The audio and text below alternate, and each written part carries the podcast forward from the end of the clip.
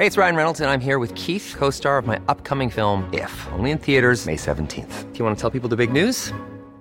All right, I'll do it. Sign up now and you'll get unlimited for $15 a month in six months of Paramount Plus Essential Plan on us. Mintmobile.com slash switch. Upfront payment of $45 equivalent to $15 per month. Unlimited over 40 gigabytes per month. Face lower speeds. Videos at 480p. Active Mint customers by 531.24 get six months of Paramount Plus Essential Plan. Auto renews after six months. Offer ends May 31st, 2024. Separate Paramount Plus registration required. Terms and conditions apply if rated PG. There's never been a faster or easier way to start your weight loss journey than with PlushCare. PlushCare accepts most insurance plans and gives you online access to board-certified physicians who can prescribe FDA-approved weight loss medications like Wigovi and Zepbound for those who qualify. Take charge of your health and speak with a board-certified physician about a weight loss plan that's right for you. Get started today at plushcare.com slash weight loss. That's plushcare.com slash weight loss. plushcare.com slash weight loss. Buenas noches, buenos días a toda la gente bonita que está por ahí. Estamos aquí en Dos Nombres Comunes. ¡Súbele!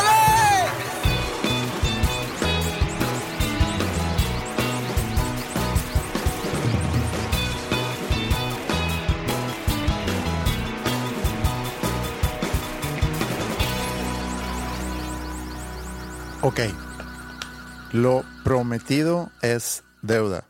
Vamos a revisar cantidad de downloads. No estoy de acuerdo. O sea, me voy a amparar. Bueno, es tu decisión. Quedar mal. Escuché el voice note Ajá. y al último dice, haz de cuenta. O sea, estoy hablando en sentido figurado. Mm, ok, sí. no me es- puedes tomar la palabra de esa manera si tiene ese disclaimer al último. ¿Estás o no estás diciendo que si llegamos a un millón de downloads te vas a rapar? Pues lo dije hace un año o más. ¿Y luego?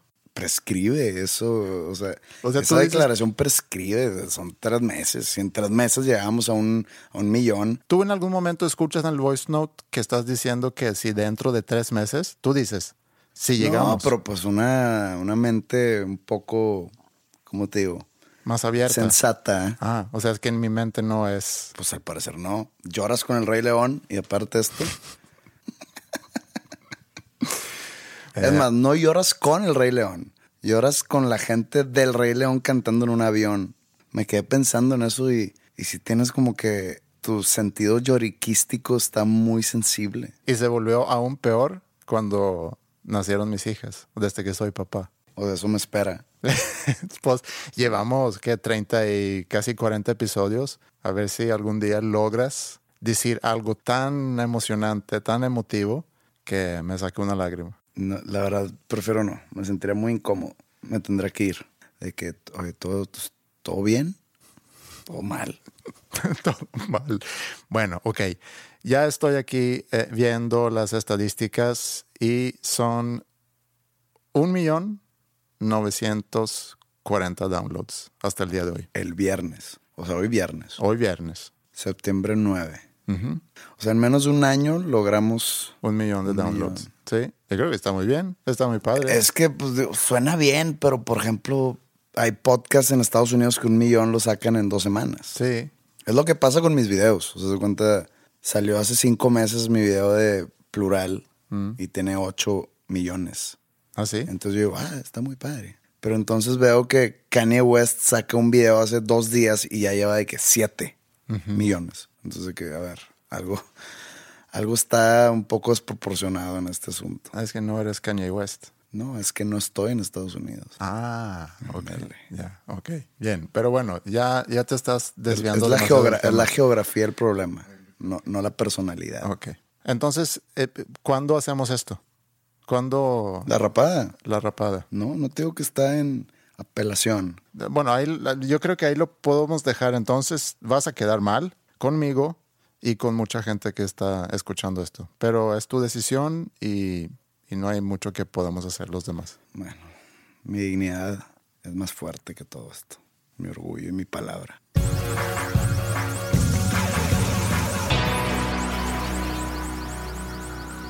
por ser yo extranjero, me, me pasa mucho, o a Ingrid y a mí, que nos preguntan cómo nos conocimos, porque llama la atención que, que yo vengo de un lugar tan lejano y Ingrid aquí de México, entonces mm, se presta para que, para que nos pregunten cómo se conocieron. Y entonces cuenta la historia que he contado aquí en el podcast y qué padre, ¿no? Es, es, es una historia bonita y una historia de amor y la cosa es que casi cualquier persona puede contar una historia bonita sobre cómo se conocieron. De hecho, hace unas semanas nos reunimos algunos amigos y salió ese tema. Cada pareja empezó a contar cómo se habían conocido. Y eso habla un poco sobre el storytelling, de la historia que tú cuentas, en este caso de cómo conociste a tu pareja, puede ser la historia de, cómo se formó eh, tu banda, cómo fundaste una empresa, eh, la historia de tu vida y cómo lo cuentas tiene mucho que ver con tu habilidad de ser un storyteller.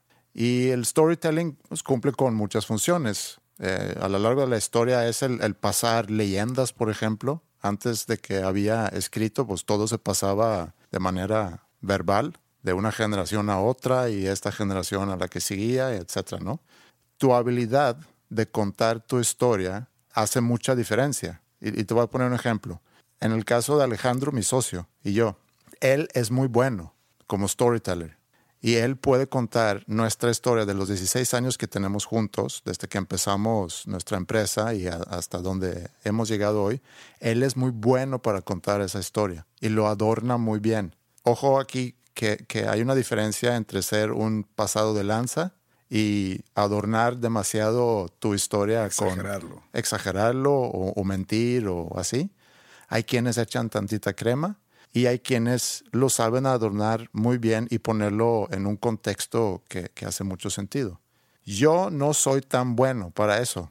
Yo tiendo a menospreciar mis logros, si podemos hablar de logros, y en lugar de ser orgulloso y, y, y platicártelo como algo muy padre, tiendo de minimizar un poco lo que, lo que he hecho. Me pasa lo mismo. O sea, me pasa exactamente lo mismo. Siempre pienso que no voy por el buen, por el buen camino, siempre pienso que, que algo está mal, siempre pienso que, que me falta mucho por lograr cuando llegas de repente a un tope.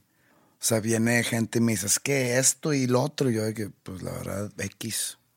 O por ejemplo, cuando, o sea, ahora con el millón de downloads. Sí pues como que lo veo de que, pues, como que nos tardamos, ¿no? Sí. Cosas así que no sé qué sea, no sé si sea bueno o malo, no sé si, si me hace demasiado ambicioso, si me hace muy, como digo, medio cínico, así que todo está mal siempre. No, no, no sé. Apenas un psicólogo, no sé qué, que diga que tengo algún trastorno ahí. Por más que llegue a mi meta, siempre es de que no, pues la verdad me faltó.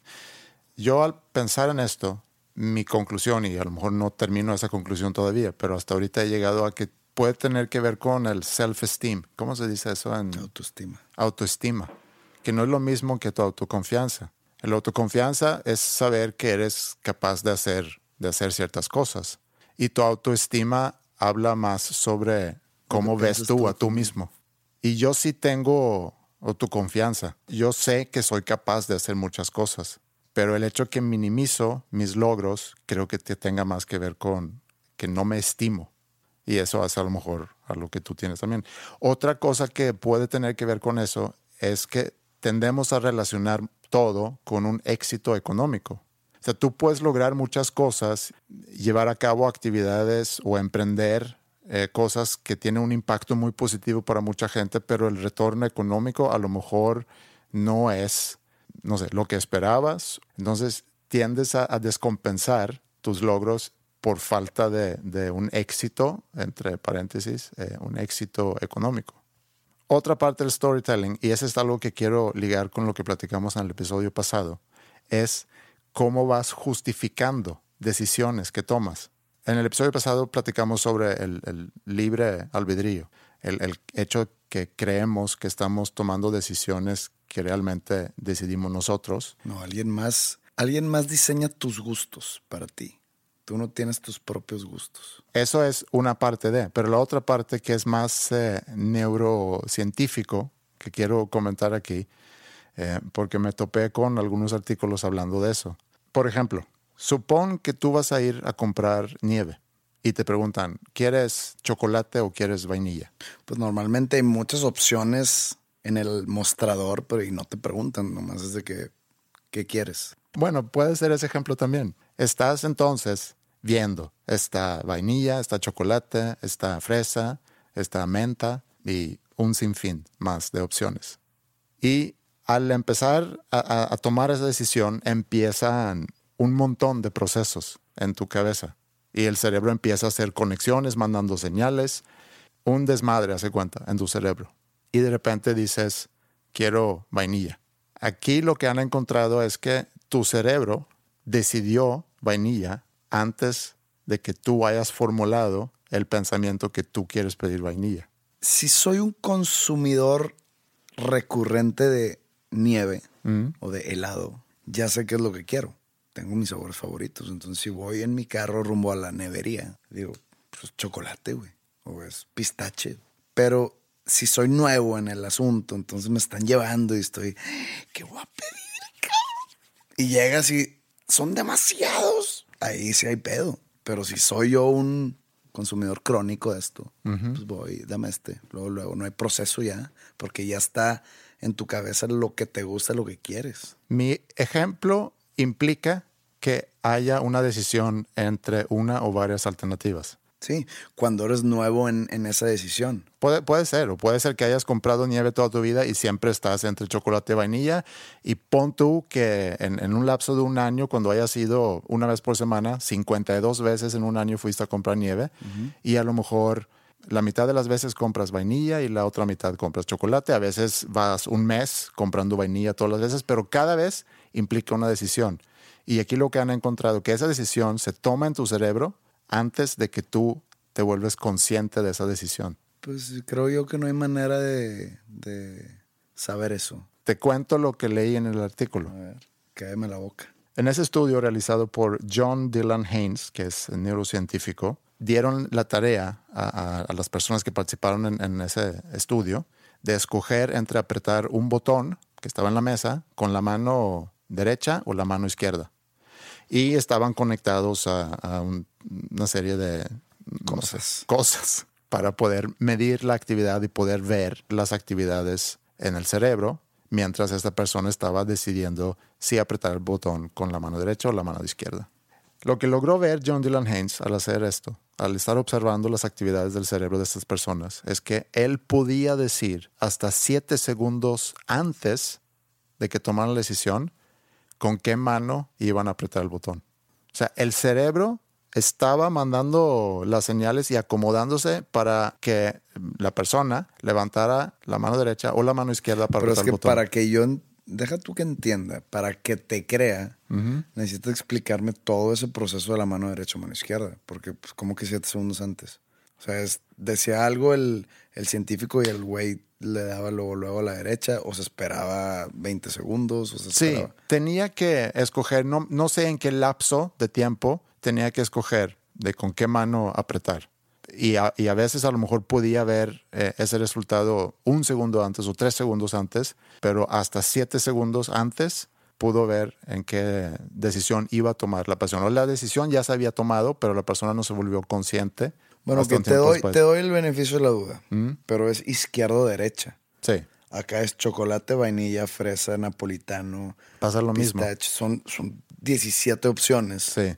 Acá es una u otra. O sea, tiene 50-50 posibilidades de, de acertar. sí, pero lo que se está... El, el- el estudio que le están haciendo al cerebro. Pero ya para decir, a ver, este güey llegó a la nevería y desde 7 segundos antes una, una máquina puede decir, va a agarrar el de uva. Pues no. Pero mira, velo así. Y esto es la relación con storytelling, que nosotros no siempre sabemos por qué tomamos ciertas decisiones y las vamos justificando después a través de, de contar una historia. O sea, yo puedo, en el caso de escoger chocolate en lugar de vainilla, y luego tú me preguntas, oye, ¿por qué chocolate? Y ahí digo, pues es que yo siempre pido chocolate. O porque no me gusta vainilla. O porque nunca he comido chocolate y lo quiero probar. O porque no me gusta chocolate, pero quiero darle la oportunidad a ver si ahora sí me gusta. O porque me gusta el color café. Lo que sea. Es una justificación porque el cerebro ya había tomado la decisión. Entonces, esta justificación que yo le estoy dando a mi decisión, la construyo después la decisión ya estaba tomada. Y ahí es donde digo que es la evidencia óptima que no tenemos libre albedrío. Pero es nuestro cerebro. O sea, se podría decir que tú estás tomando esa decisión. No, esto es lo interesante. No, Tú no, estoy de controlas tu cerebro. Hace cuenta que tu cerebro te controla a ti y tú no tienes. Estás como que dándole la vuelta a un pleonasmo. O sea, tu cerebro te controla a ti.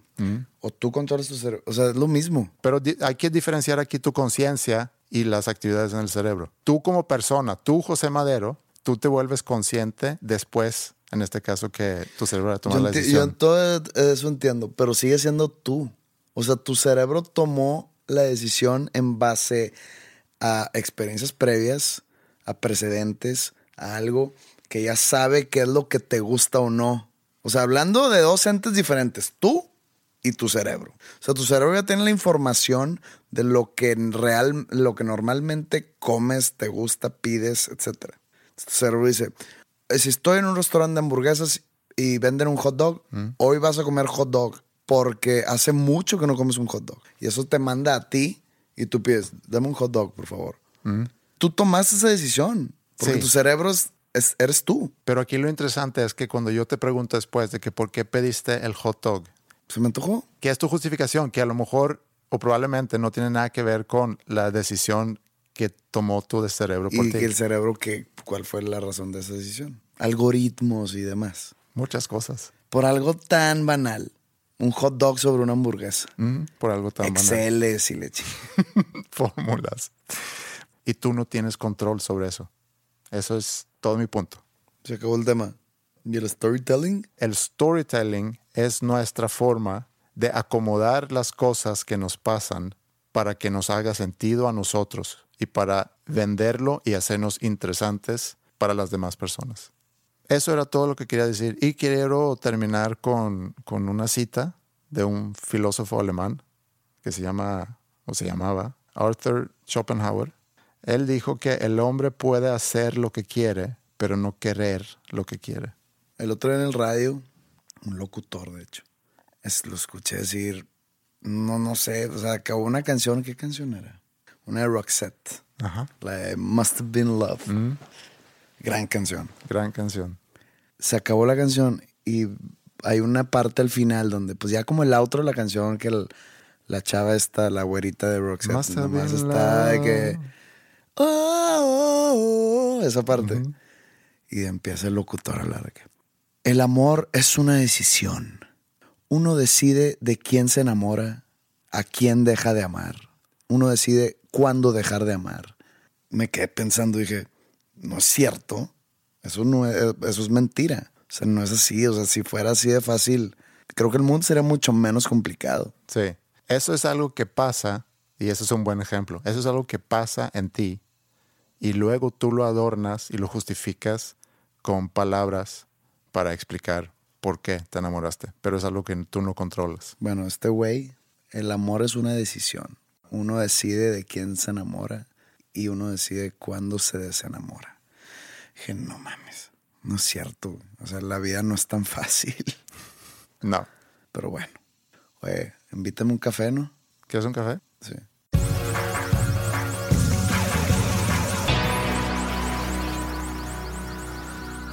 Fíjate, empezando segmento como empiezas tú. Fíjate que estuve... Remedándome.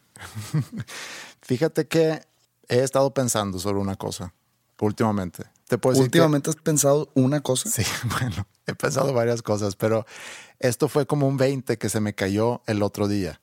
Que yo, Dijiste mal el dicho. ¿Ah, sí? Te cayó el 20. No se te cayó el 20. Ah, si se se me- te cae el 20, recógelo, güey. Sí, bueno. ¿Cómo es entonces? Me cayó el 20. Me cayó. Me cayó el 20 el otro día, de algo que pensé que no me iba a pasar. Y tiene que ver con las brechas generacionales, que generaciones anteriores no entiende cosas que sucede en la cultura de las generaciones más jóvenes. Ah, eso es un problema real en mi vida. Son cosas que me quitan el sueño. O sea, por ejemplo, digo, no sé a lo que vas, pero por ejemplo, mi hermanita. O sea, su vida eh, gira alrededor de Snapchat e Instagram y todo eso. Y yo, yo que, no, o sea, no uso Snapchat, pero Instagram sí, pero para cuestiones laborales, digamos. Pero yo no entiendo, o sea, tú abres Instagram y si ves, no sé, si te metes al Instagram de tus hijas, muy seguramente hay fotos que salen ellas solas, que alguien más tomó la foto Ajá. y que salen como que mirando al horizonte y ponen un, un texto de que, una frase de alguna canción cantada por Taylor Swift, no. Tien- Estás muy Pero atinado. entonces tú ves la foto y dices, ah, pues qué bonita foto, sale muy bien mi niña. Este, lo, lo interesante no es la foto, lo interesante es lo que está detrás de la foto. Detrás de la foto hubo 50 fotos de que no, no, a ver, otra para acá, pero voy a hacer mirar, voy a estar así como que mirándose allá, pero no, mejor al otro lado porque ese no es mi lado. Entonces voy a tomar una así como que mirando al piso y una como que cerrando los ojos. Y así es. Y haz de cuenta, aparte, si hay alguien conocido alrededor viendo, les da pena. No, no, no, no, no. No, no me vean, por favor, me da pena. Entonces tú te volteas y ya se, o sea, ya están bien, ¿no? O sea, mientras toman la foto, hay pedo. Pero ya, y luego después pícale like a mi foto, güey. Pero pues yo estaba viendo la foto en persona. No, es que en persona es diferente. Entonces, Sí. todos esos procedimientos mentales que tienen, y luego de repente, ah, nomás tengo 20 likes, ¿qué faltó? Ah, pues chance, no sé, el, el- el color morado de mi sudadera como que no le gusta a la gente, entonces a la otra me va a poner uno negro. Todas esas cosas yo no entiendo. Esas cosas eh, sí los entiendo. No me causa tanto shock. Y no es porque en mis tiempos, entre comillas, yo no tuve eso, ¿no? No existía, o sea, es como... Claro. Pero te estás exponiendo al mundo de una manera que quieres darte a presentar como eres tú realmente. Pero al mismo tiempo tienes la necesidad de mostrar tu mejor cara porque necesitas levantar likes. Y estás compitiendo contra no sé quién, Sí. pero necesitas levantar likes. Pero Todo eso, o sea, es, es todo una, un estilo de vida que sé que existe, sí. pero yo no lo entiendo. Y, y- y si eso me hace viejo, pues bueno, soy viejo. Digo, tengo 36 años. Y hay gente que me dice viejo, pues digo, pues, pues sí, nací en el 80, hace, hace 15 estaba joven. Sea, Sí.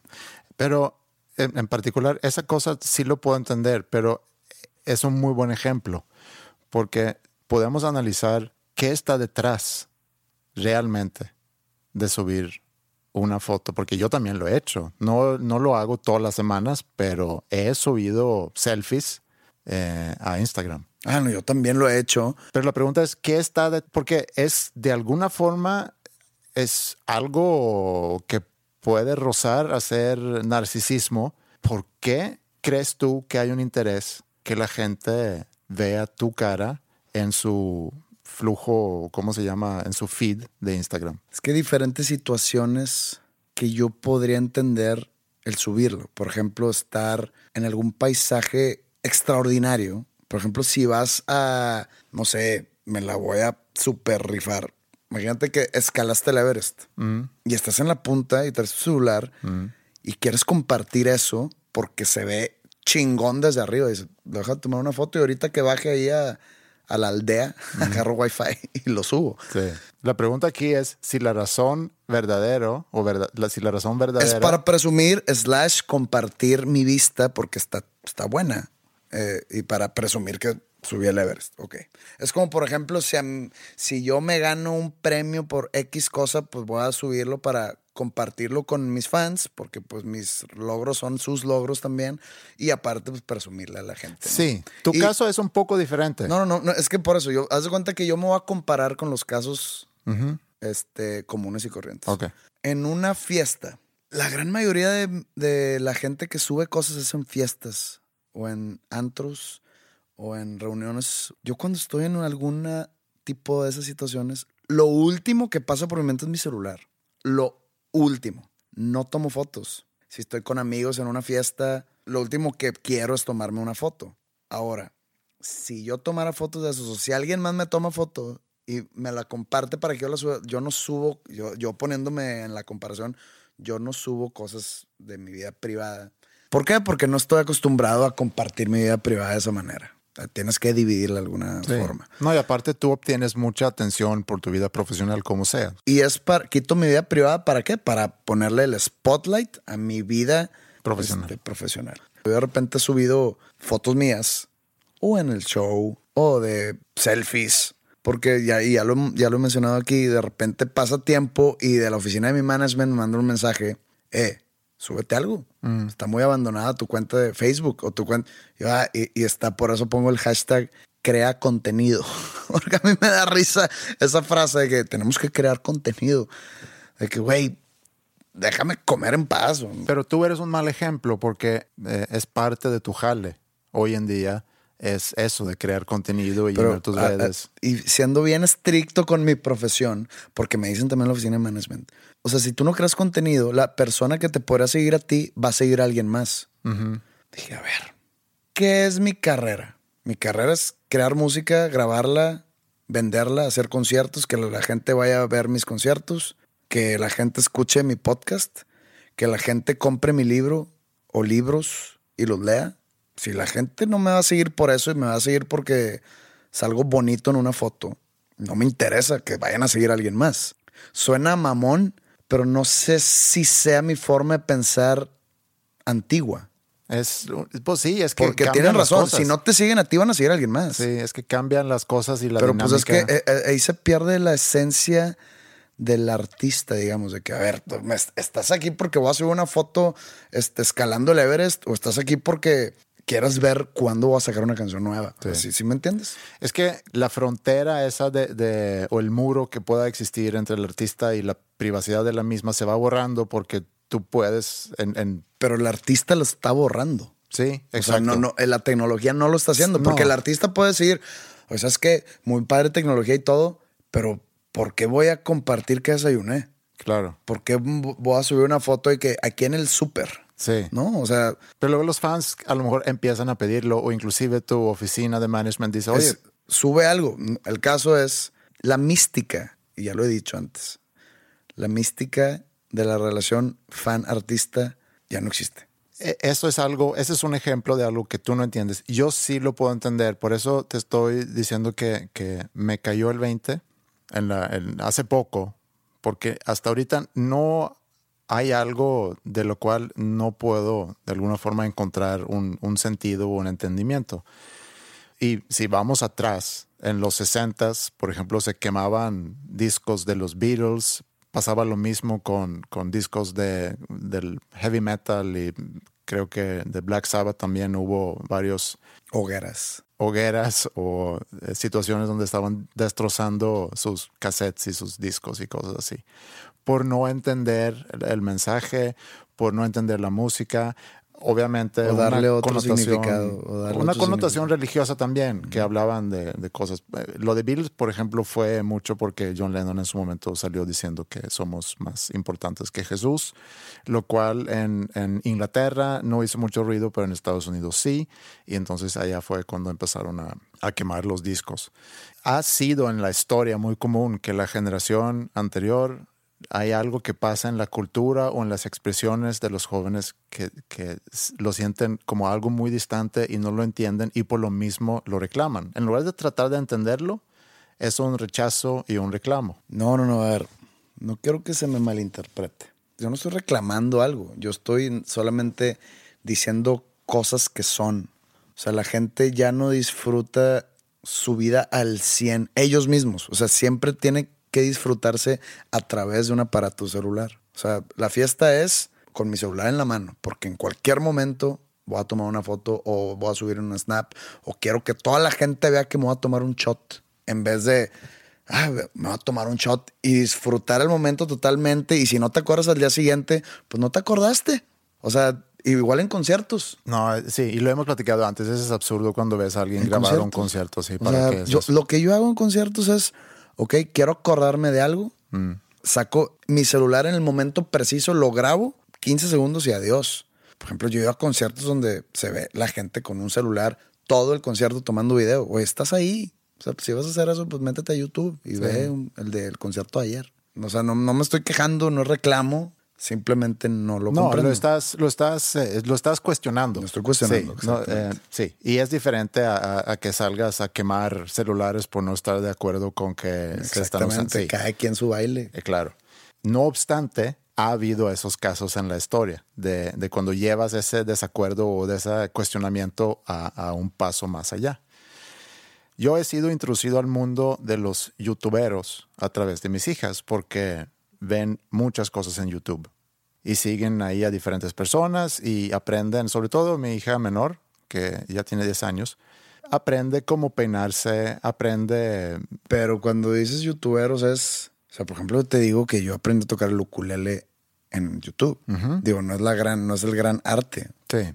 Todo lo concerniente a los acordes, a las pisadas, fue un YouTube. Entonces, la persona que me enseñó es un ¿Es un youtubero? Sí, ok. Eh, qué bueno que, que, sacas eso, porque yo quiero pensar que cualquier persona con un canal, sea para compartir eh, cosas musicales, por ejemplo, donde tú subes una vez a la semana recomendaciones musicales o enseñas acordes de ukulele o de guitarra o hablas sobre cómo maquillarse o para contar chistes, pues todos de alguna forma son youtuberos. Como hay diferentes podcasts que tratan diferentes temas, pues todos somos podcasters en ese sentido.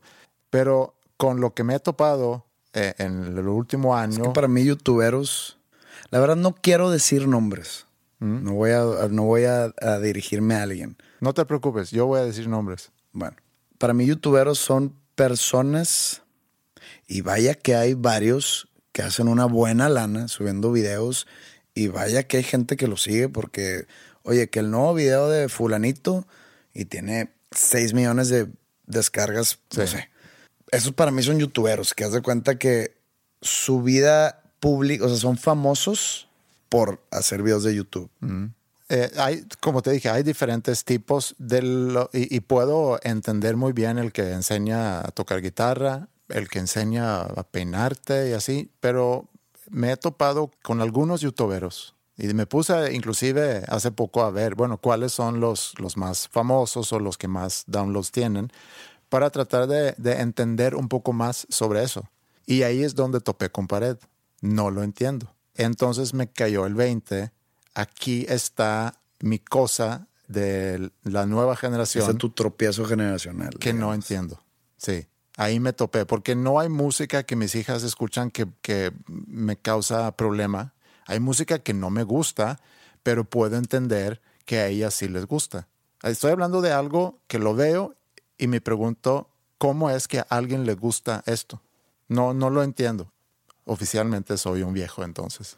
Ahí te da mi explicación por qué no entiendes. Normalmente los youtuberos son, entre comillas, comediantes, o así se venden. Tú estás acostumbrado, no sé, por tu edad, por el manejo de los lenguajes que tienes, por tu, digamos, para mí tú tienes un intelecto arriba de lo normal, o sea, de la media. Entonces, tu cabeza da para más, digamos, que de lo que ofrecen esos youtubers. Entonces, tú estás acostumbrado a ver stand-ups de George Carlin o de Louis C.K.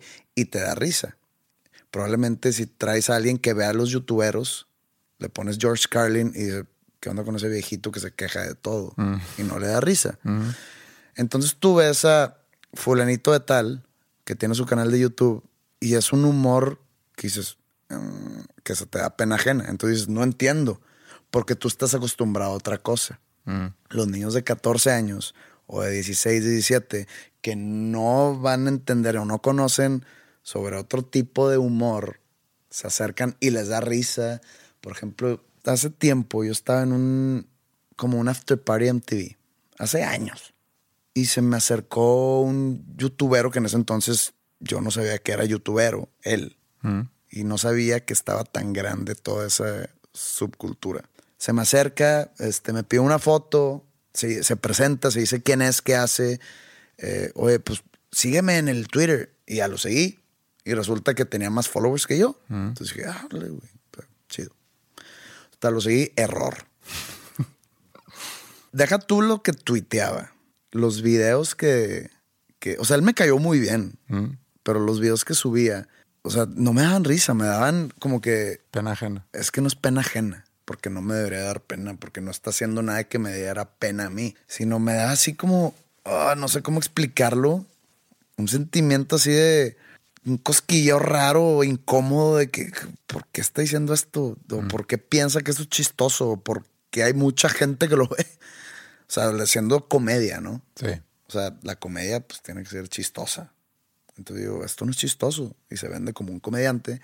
Dije, es que no le voy a dar un follow porque no sé si se, va, se vaya a dar cuenta. No quiero, o sea, me cae bien él. No quiero que quede yo como un patán. Total, pasó tiempo y dije, ya, güey. Y le doy un follow y que piense lo que quiera. Sin duda hay de todo. Pero bueno, yo te quiero poner aquí tres ejemplos tratando de entenderlo y te voy a decir lo que no entiendo. Debe haber youtuberos realmente cómicos, no lo dudo. No conozco, no soy de YouTube, no tengo nada en contra de los youtuberos, no tengo nada en contra de YouTube, nada más es una, es una herramienta que no uso, entonces no conozco. Sí, te voy a poner tres ejemplos de tres youtuberos, creo que todos son mexicanos, que son, les va bien con su onda. Eh, no entiendo por completo su onda, más que hay mucha gente que les gusta lo que hacen, pero quisiera poner lo que lo veamos y poder pues tratar de entenderlo y yo voy a decir mis observaciones eh, sobre eso y lo que pienso que tienen en común, etcétera. Entonces, si estás de acuerdo, los, te los pongo y, lo, lo, vemos. Va. Ok, el primero se llama el escorpión dorado.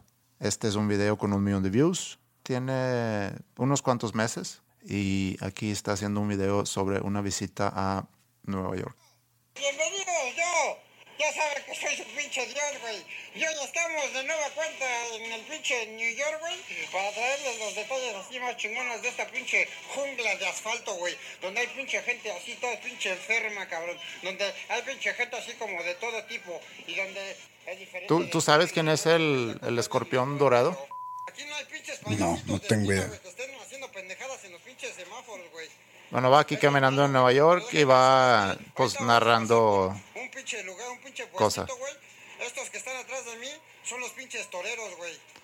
Con mucho güey y con mucho pinche. Esa es su forma de hablar. Y aparentemente es, es muy popular esto. Te voy a poner otro. Esta es una chica que se llama Yuya. Eh, este es un video de agosto de este año. Un millón y medio de views ella, pues creo que enseña un poco de cómo peinarse y pintarse y, cosas así, y habla sobre su vida. Y este es un ejemplo de un video de ella.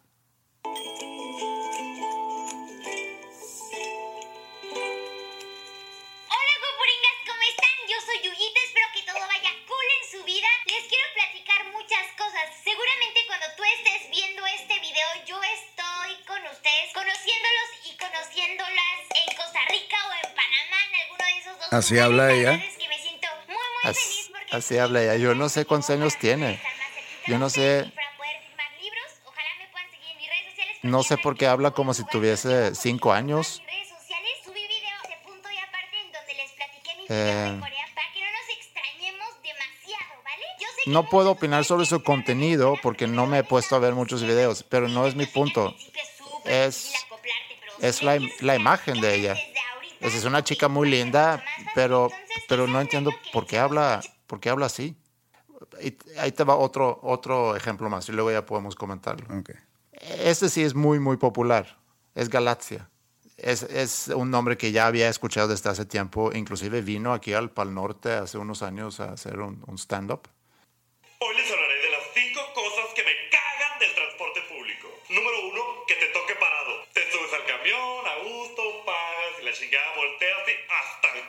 Culo al pinche camión. No hay ningún puto lugar quieres gritarle al pinche mundo ¡Puta madre!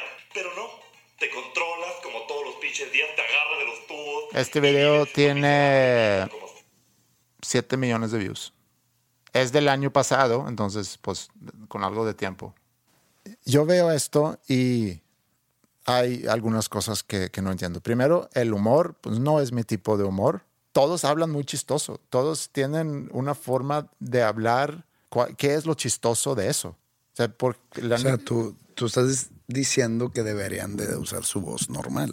No, necesariamente. Yo creo que está perfectamente bien que un, que un personaje, para un personaje desarrollas una voz. Está, está muy bien. Eh, pero no entiendo en, qué momento llegas a que este lenguaje y esta combinado con esa voz eh, es algo chistoso. La chica no está, no se pasa diciendo maldiciones, simplemente habla con una voz de una niña de 5, 6 años y los otros dos traen una mezcla de, hablar muy raro y, y agregar un chorro de maldiciones sumamente populares. Mi cuestionamiento o lo que no entiendo es en qué momento nos reducimos a pensar que el humor se trata de hablar chistoso y decir maldiciones. O sea, ¿qué dice eso de la generación? Ahí es donde, donde yo no entiendo. Como en su momento, eh, las generaciones antes de nosotros, es que yo no entiendo cómo te puede gustar esa música, que nada más están gritando y que nada más es muy fuerte y que son guitarras eléctricas, no lo entiendo. Jamás me había pasado eso, pero ahorita viendo eso, digo exactamente lo mismo. No, no o sea, ¿qué? ¿Qué es? Digo, para defender un poco a los youtuberos, esas de cuenta, no sé si te ha tocado escuchar historias sobre los, las- los gruperos, o sea, los, las bandas gruperas norteñas, que dicen que la gran mayoría son rockeros frustrados. Y me ha tocado conocer algunas personas que estaban en el rock y que ahorita están en lo grupero. Que ellos quisieran estar tocando rock, pero están tocando grupero. Entonces ellos dicen, no, necesito una forma de vivir. Ya se quedan en lo grupero porque es su forma de vivir y ahí hacen carrera. Y no estoy diciendo que no les guste, sino preferirían estar haciendo la música que ellos realmente quisieran hacer. Creo que puede llegar a pasar lo mismo con, con estos chavos que probablemente o no disfrutan o saben que se escuchan tontos haciendo esas voces, pero es lo que su público les pide. Entonces, como ellos ganan buen dinero por sus views o por vender sus shows en vivo o demás, haz- lo siguen haciendo porque es ya su modus vivendi. Esa es una de las explicaciones. Hay otras vertientes que probablemente yo esté mal o probablemente digan, realmente soy chistoso. O realmente mi voz inventada del personaje es algo súper original y va a trascender. O no sé, o sea, No, yo sí entiendo que tú pruebas un personaje y pega ese personaje y, y le sigues haciendo. Eso me queda clarísimo. Pero lo que no entiendo es en qué momento pegó. O sea, cómo pudo pegar. ¿Cómo alguien en su momento diga, cómo pudo haber sido tan popular Black Sabbath? Yo digo, ¿cómo puede ser tan popular, en este caso, Galaxia? Y no estoy tratando de, de decir, tú ahorita dijiste lo del intelecto y todo eso, pero no, no tiene que ver con eso. Tiene Es que, que, ver sí con... tiene que ver. Yo conozco a varias gente que les gusta la comedia. Es que a mí también se me hace medio tonto el separar el tipo de comedia, que esta es comedia inteligente, esta es comedia. O sea, para mí una comedia física, o sea, de la gente que se tropieza y que se golpea, a mí no me da risa. Pero puedes entender que hay... Ah, sí, sí, sí, es mi tipo de humor. Pero ya empezar que la, la comedia que a mí me gusta es inteligente y no es para... No estoy de acuerdo con eso, pero tienen un poco de razón. Porque hace cuenta, hay, hay comedia más que va más allá. O sea, Seinfeld de repente está medio tonto, pero es algo muy inteligente. Es que sabes que hay una línea muy delgada y, y nosotros en este podcast estamos balanceando sobre esa línea casi que en cada episodio. Y Pero es- nosotros no somos comediantes. No, pero podemos platicar sobre algo muy banal. Si tú logras llevar esa banalidad a algo aún más banal, puede funcionar. Puede funcionar como tema. Pero si tú te quedas en lo banal, termina siendo banal, nada más. Y, la reacción de quien lo escucha va a ser, meh, pues ni fu ni fa. O sea, que se quedaron en lo banal. Y la otra es llevar lo banal y tratar de, construir sobre eso y llevarlo algo más acá. Estás balanceando sobre esa línea y te puedes quedar en lo banal o puedes llevarlo a algo más absurdo, que a mí me da mucha risa eso, que es lo que hace Seinfeld muy bien, que lo llevan a algo muy banal, muy cotidiano, a, algo muy absurdo y ahí es donde, donde entra la comedia. Pero si te quedas en lo banal nada más, pues ya no hiciste nada. hay muchos factores externos del comediante, pero, o sea, sí es cuestión un poco de intelecto. Y no hablo de intelecto de, de quién es más listo que otros. Hay gente que tiene un humor muy, muy ligero. Y no quiere decir que sea tonto, porque tengo amigos muy inteligentes y muy capaces que se ríen de cualquier chiste estúpido, que hasta que le decimos son público fácil. Y pues tú eres público difícil. Yo soy público difícil en cuestión de comedia, muy difícil. Y pues algunas cosas que a mucha gente le dan risa, a ti simplemente no te da risa porque tú tienes un humor un poco más elevado, digamos. Así como mi hija no le va a gustar eh, un stand-up de Ricky Gervais, y a mí me va a encantar, porque me, me- se me hace brillante su comedia.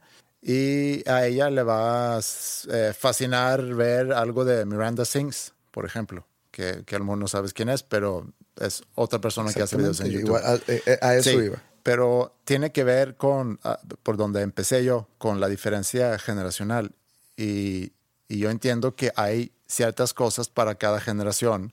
Yo hasta ahorita no me había topado con algo donde yo puedo decir, ah, ese es muy típico de la generación eh, millennial o de los Zetas, por ejemplo, que mis, que mis dos hijas, que son, que son de la generación Z, nacidos después del 2000, hasta ahorita, hasta ver estas cosas. Ahí es donde yo topo con pared y digo, no lo entiendo. Mira, por ejemplo, un ejemplo diferente de una generación antes de los millennials.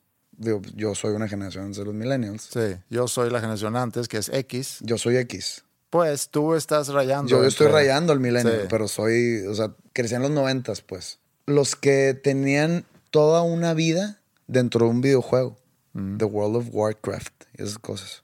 No tienes idea de la cantidad de gente que, que existe, yo creo que aún hoy, que no sale de su casa porque en ese videojuego ahí está su vida. Ellos son un monito, un avatar, como dicen, Sí. que va caminando y tiene la novia y tiene a sus amigos ahí y hay comercio, ¿eh? Oye, quiero comprar una espada porque y pagas dinero real. Y todo lo hace sentado él solo en su computadora en su cuarto. Y son gente que podría tener mi edad y no conocen a nadie en persona. Es todo es ahí. Entonces tú dices, yo no entiendo eso. Y yo digo, yo no entiendo eso. Pero ese es un buen ejemplo. Eso es algo que sí puedo entender, porque es llevar el ¿Cómo videojuego. puedes entender eso? Así como nunca he tenido problemas con música. Pues yo crecí con música, No, no, no, escuché pero música. es que música es, es, o sea, complementa tu vida. Esto, e- eso que te digo de los videojuegos, o sea, ese videojuego o ese tipo de videojuegos, Second Life o no sé cómo le dicen, no complementa. Es tu vida. Sí, pero yo crecí con video- videojuegos. Nunca jugué mucho videojuego. Es que pero, no es videojuegos en sí. No, No, es pero- videojuegos, no estás jugando Mario Bros. Ok, pero es una, es una evolución del videojuego el estar enfrente de un monitor y, y estar, nada más que los mundos, cada vez con los avances tecnológicos se hicieron más reales y más avanzados. Como la música también ha evolucionado y como yo puedo reconocer la evolución de la música, puedo entender que existe baby rock en Japón y lo puedo escuchar y digo, ah, pues es una evolución de la música. A lo mejor no es música que me gusta, pero entiendo la existencia de la música. Puedo entender la existencia de un juego donde te metes en un mundo y te quedas horas y horas y horas jugando. o- Es que viene y sustituye una vida real. Yo ahí topo con pared. Y ya me imagino la gente que vivía en los 90 o en los 2000 era de que no entiendo eso. Que se levanten y hagan amigos en vida real. Sí. Ahora es, oye, yo no entiendo cómo te puede dar risa eso, cómo puedes estar, de- dedicarle mucho tiempo a ver videos de youtuberos que no dan risa o que hacen voces de infantiles. Yo he sentido eso, lo que tú sientes viendo los youtubers, yo lo siento en Snapchat, lo siento en eso de los videos, digo, de los videos, de los videojuegos, estos que de Second Life, y así hay muchas cosas. Por ejemplo, puede haber gente, como tú dices, en los 70 decían de que, ah, ah, Led Zeppelin, ¿qué es esto? ¿Por qué grita tan fuerte? ¿Por qué está la guitarrota? ¿Dónde está la guitarrita acústica? Sí. Y debe haber pasado con los Beatles cuando sacaron la de Revolution, que tenía la guitarra eléctrica con distorsión. Ah, ¿qué es esto? La música del diablo. Y ahorita la escuchas. Yo, o sea, yo no entiendo cómo Def Leppard le decían heavy metal. Def Leppard me encanta. Pero tú escuchas una canción de ahorita de Def Leppard y es, esto es lo más pop que hay. Sí, totalmente. Pero antes era, era el diablo. Inclusive escuchando Black Sabbath es muy bluesy. Exactamente. Entonces, así como hay de ida, hay de vuelta. Yo estoy contigo con lo de los youtuberos. Yo no veo youtuberos y no entiendo. Pero tampoco entiendo el Snapchat. Sí. Yo con esto, de alguna forma, me, declaro un ignorante y me declaro un viejo y, y por fin ya puedo decir que ya, ya me pasó a mí lo que a generaciones anteriores le ha pasado con otras cosas. Y pues, ni modo.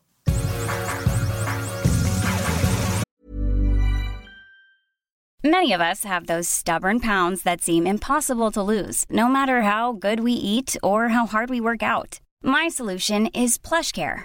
PlushCare is a leading telehealth provider with doctors who are there for you day and night to partner with you in your weight loss journey. They can prescribe FDA-approved weight loss medications like Wagovi and Zepbound for those who qualify. Plus, they accept most insurance plans. To get started, visit plushcare.com slash weight loss. That's plushcare.com slash weight loss. Hold up. What was that? Boring. No flavor. That was as bad as those leftovers you ate all week. Kiki Palmer here, and it's time to say hello to something fresh and guilt-free. Hello Fresh. Jazz up dinner with pecan-crusted chicken or garlic butter shrimp scampi. Now that's music to my mouth. Hello Fresh. Let's get this dinner party started. Discover all the delicious possibilities at hellofresh.com.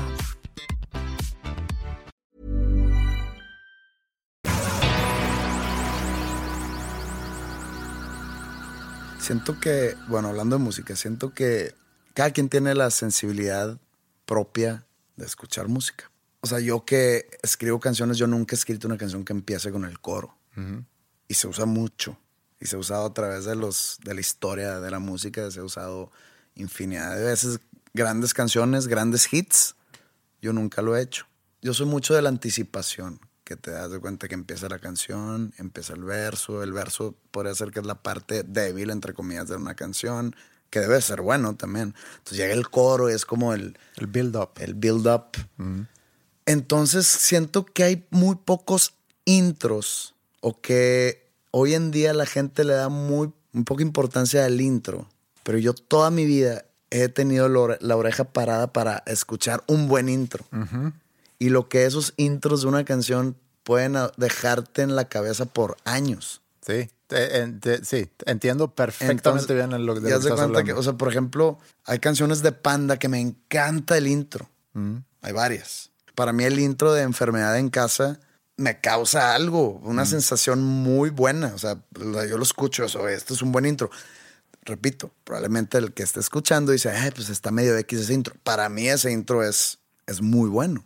No estoy diciendo que hay reglas para hacer un buen intro, por cómo, o sea, nada más encaja de una manera armónica, melódica, que te llama la atención o que te levanta o te hace gancharte para la canción. ¿no? Y hay, yo tengo, o sea, tengo tres intros, tres canciones, no, no son los mejores intros de la historia para mí, no. Son cosas que, que me recuerdan algo, que dejaron marcado en mi cabeza o en mi ser algo. Tú tienes de esos. Eh, sí, tendría que pensarlo eh, un poco, pero, o sea, identifi- me identifico totalmente con lo que estás diciendo. Y sí hay ciertos intros que creo que sí puedo sacar tres intros. ¿Hacemos eso? Va. Por ejemplo, un intro para mí es Paradise City de Guns N' Roses.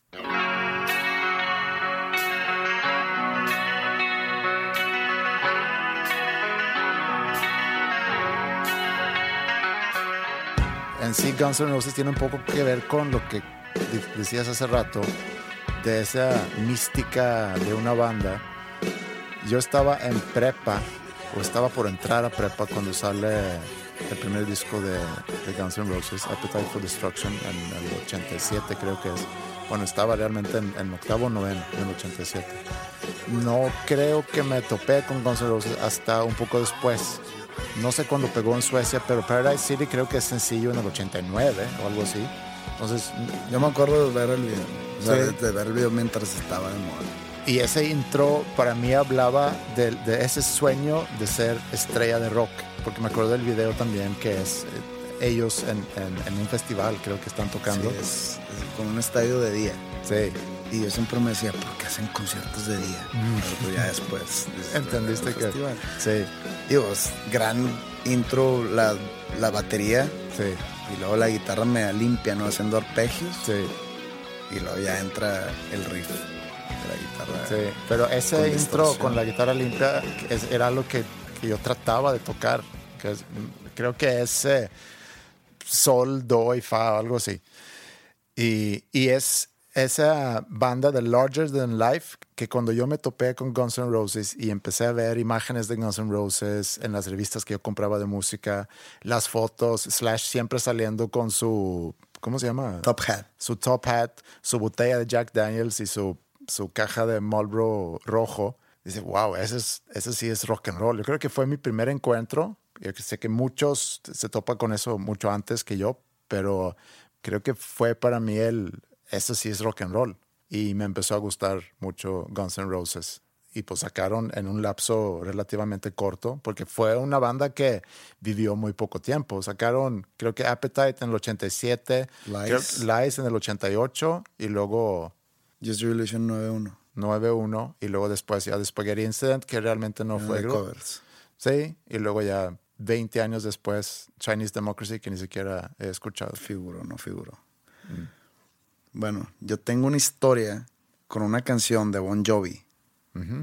Para mí Bon Jovi está al mismo nivel, por ejemplo, de Guns N' Roses, pero por diferentes cosas. O sea, Guns N' Roses yo lo noto así, que es como, tú dijiste, una, una rock and roll, como debe de ser. Para mí es muy callejero. Sí. O sea, es muy un rock and roll más... Sucio. Sucio. Sí. Y Bon Jovi, o sea, lo, lo, lo- como que el- lo empujan más hacia el pop, los críticos o la gente. Pero yo lo meto más en la onda de Bruce Springsteen. Traen la misma, el mismo estilo de, de sentimiento, digamos. Bon Jovi fue mi primer concierto toda mi vida. Fue aquí en Monterrey, en el Estado Tecnológico. 1989 o 1990, no recuerdo bien. Era en la gira de New Jersey. Y ese disco me encantaba. Bueno, lo tenía en cassette. O sea, era algo increíble y hasta la fecha es un gran disco. De arriba hasta abajo, con la exclusión de la número uno, que es Lay Your Hands on Me, que, o sea, la verdad, no me gusta esa canción, pero todo lo demás lo puedo escuchar y escuchar, es casi perfecto.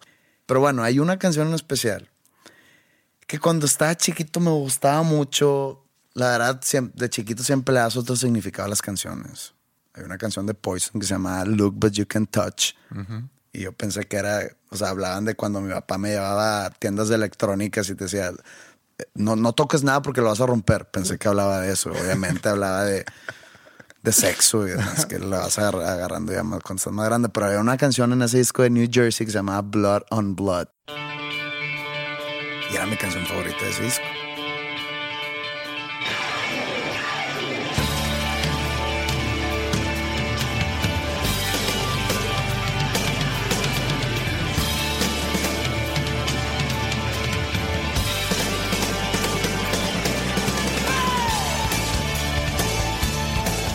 Y mi mamá, mis papás están, están separados, en ese entonces ya estaban separados. Mi mamá dice, pues, ¿cómo lo vas a un concierto si es noche de colegio?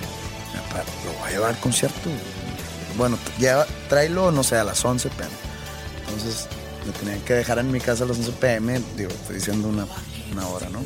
Estaba yo en los hombros de mi papá viendo el concierto y de repente fue que, oye, nos tenemos que ir antes de que se acabe el concierto. Yo, ¿por qué? Porque le dije a tu mamá que te iba a llevar a la casa a tal hora.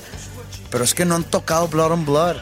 Y mi papá, me vale madre, nos tenemos que ir ya. Y nos fuimos y no escuché Blood on Blood. Wow. Y es, es, hasta la fecha, escucho esa canción y digo, no escuché esa canción en vivo porque tenía que llegar temprano a mi casa, porque el día siguiente tenía que ir al colegio. ¿Y no has vuelto a ver a Bon Jovi desde ese No he entonces? vuelto a ver a Bon Jovi en vivo. Y de hecho, no he escuchado Bon Jovi después. O sea, el del Keep the Faith, pues bueno, hay otras canciones. Pero sí, lo más reciente, no. O sea, eh, para mí Bon Jovi es New Jersey. Total, esa canción, y escucho el intro y no sé, me, me entra así como un sentimiento de que yo pude haber escuchado esta canción en vivo. Yo nunca la escuché. Y es una gran canción, o sea, ha trascendido años para mí esa canción. Es una, sí. Otro intro que a mí me gusta mucho, y voy a ir porque ya tengo otros dos, y voy a ir aquí en orden cronológico, porque este intro, esta canción es de un disco que salió en el 91, que es de Naughty by Nature, y la canción se llama OPP.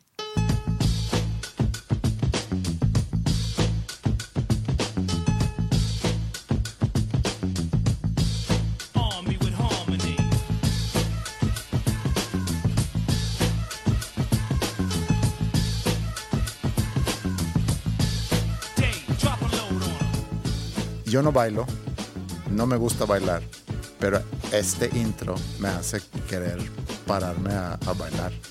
Es, es muy, no, pues nada más bailar. Yo la verdad no sé si bailo, no sé si lo que bailo es contemporáneo, ballet, Ah, hip no, hop no, no, no, o créeme. Y si me te pones a bailar aquí, no sabría qué diablos estás bailando No, nomás.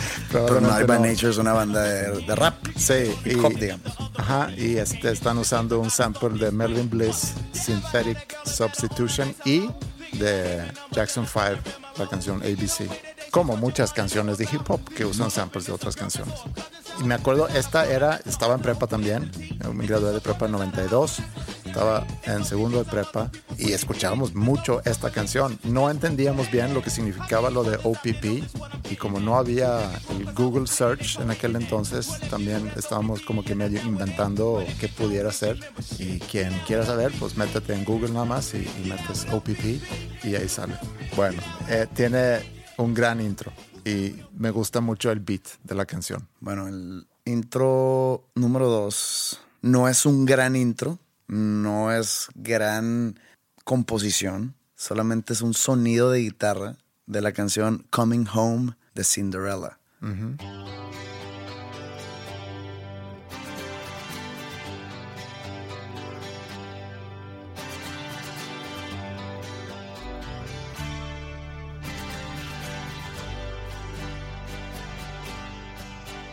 Es un arpegio de guitarra en un sol mayor, pero es una guitarra de 12 cuerdas y le da como que ese chorus a cada arpegio. Sí. Pero haz de cuenta que esa canción me transporta a cuando yo estaba apenas escuchando música. Una balada para mí, Cinderella, yo creo que era de las bandas que mejores power ballads hacía, El hair metal. del hair metal, porque sus canciones metales no me gustaban, me gustaban sus power ballads. Pero Coming Home, esa guitarra de 12 cuerdas, o sea, me transporta a cuando yo tenía 8 o 9 años y estaba escuchando, viendo MTV todo el día, todo el día veía MTV. O sea, me tenía hipnotizado. Y había una época donde casi que todo lo que pasaban en, no sé, 88, 89. Era, era 90, puro hair eh, metal. sí. Digo, también Paul Abdul, Roxette, Pero ¿cuáles eran esas bandas? Cinderella, Nelson, los Nelson Brothers. los Nelson Brothers. Pero esos, esos no- casi ni no, pero tenían un- una o un par de canciones. Cinderella, Warrant, Ajá. Poison, Motley Crue, Guns, no sé si meterlos ahí. No, porque Guns Pues tú ves yo- el video Welcome to the Jungle y ves a Axl Rose con el pelo esponjado, Sí. onda hair metal. Pero Guns para mí fue como puente entre el hair metal y el grunge. Sí, la música de Guns como que sí logró trascender épocas y décadas. Sí. O sea, tú escuchas una canción de Guns N' Roses y no se escucha este, ya vieja, como por ejemplo si te pongo una canción de Poison. O sea, una canción de Poison sí suena muy de esa época nada más. Y, y alguien que hiciera alguna canción ahorita sería de que una banda de re- 80s revival, ¿sabes cómo? Sí. Pero Guns, o sea, tú escuchas una canción de Guns N' Roses, escuchas November Rain o de, o de Aldel Appetite, escuchas, no sé, Night Train. Y suena como si pudo haber salido en el 2007, ¿sabes cómo? O sea, Sí. esa es la diferencia. Pero bueno, esa canción de Cinderella, ese intro me recuerda, me trae, o sea, me, me- digo, me, me avienta cuando yo era niño. Mi tercer intro tiene que ser esta canción.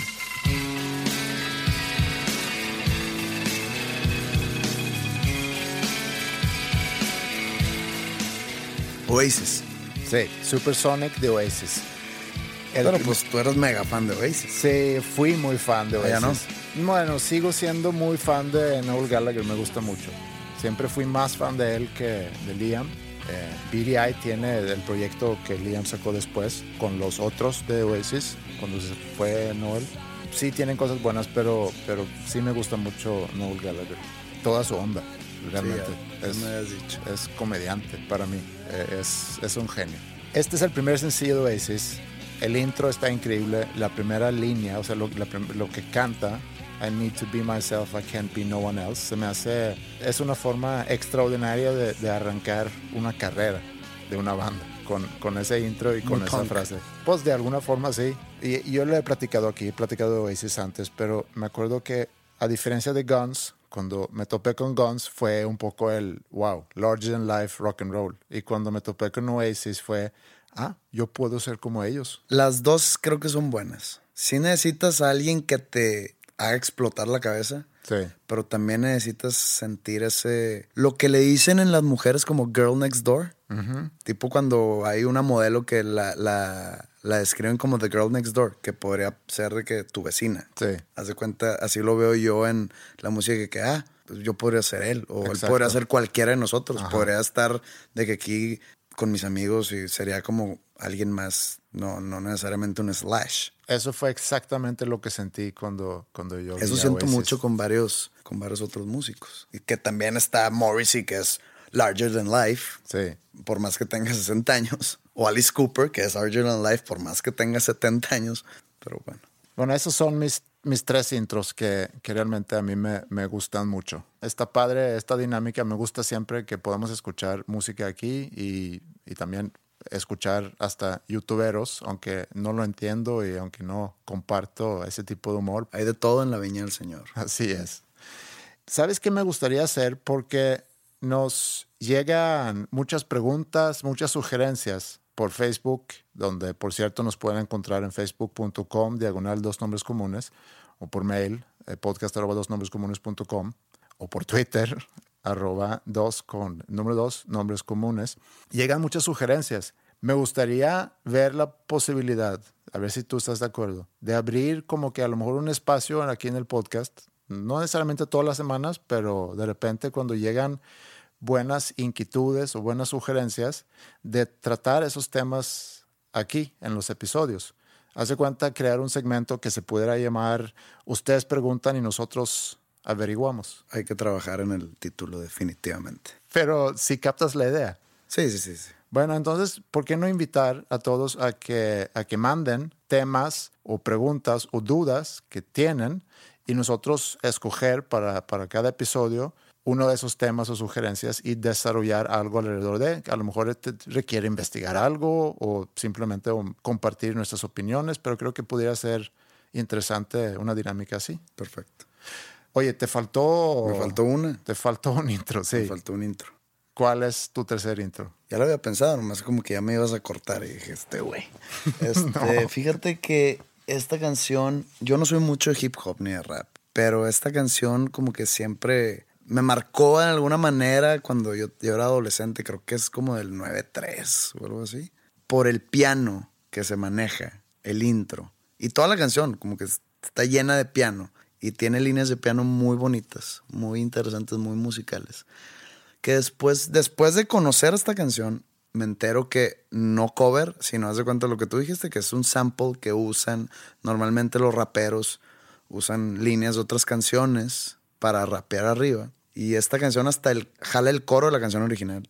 Bueno, la versión original de estas líneas de piano es de un artista llamado Bruce Hornsby, la- de la canción The Way It Is. Pero la que yo quiero poner, para mí la canción que me marcó fue el cover, entre comillas, que le hizo Tupac Shakur, Ok. que se llama Changes. Es una gran canción, gran rapeo, te digo. Yo no soy ningún juez de lo, de lo rap, pero a mí se me hace un gran rapeo. Sí, tenía buena onda tu Gran letra, letra muy poética. No sé si Tupac era muy conocido por su poesía, Sí, pero sí era. gran, gran letra. No habla ni de carros, ni de mujeres, ni de pistolas, ni de droga. Para mí es- esta, esta letra es increíble y la canción, lo que dice, el sentimiento que transmite y el piano del intro esta canción. A lo mejor podemos terminar con esa canción Perfecto, es gran canción, gran despedida, gran semana. y nos vemos en la próxima. Listo. I see no changes. Wake up in the morning and I ask myself, is life worth living? Should I blast myself? I'm tired of being poor and even worse, I'm black. My stomach hurts, so I'm looking for a purse to snatch. Cops give a damn about a Negro. Pull a trigger, kill a nigga, he's a hero. Get it back to the kids who the hell cares. One less hungry mouth on the welfare. First ship 'em, don't let 'em deal with brothers. Each other. It's time to fight back, that's what Huey said. Two shots in the dark now. Ever catch yourself eating the same flavorless dinner three days in a row? Dreaming of something better? Well, HelloFresh is your guilt free dream come true, baby. It's me, Kiki Palmer. Let's wake up those taste buds with hot, juicy pecan crusted chicken or garlic butter shrimp scampi. Mm. Hello Fresh. Stop dreaming of all the delicious possibilities and dig in at HelloFresh.com. Let's get this dinner party started. Hey, it's Paige DeSorbo from Giggly Squad. High quality fashion without the price tag. Say hello to Quince. I'm snagging high-end essentials like cozy cashmere sweaters, sleek leather jackets, fine jewelry, and so much more. With Quince being 50 to 80% less than similar brands. And they partner with factories that prioritize safe, ethical, and responsible manufacturing. I love that. Luxury quality within reach. Go to quince.com slash style to get free shipping and 365 day returns on your next order. Quince.com slash style.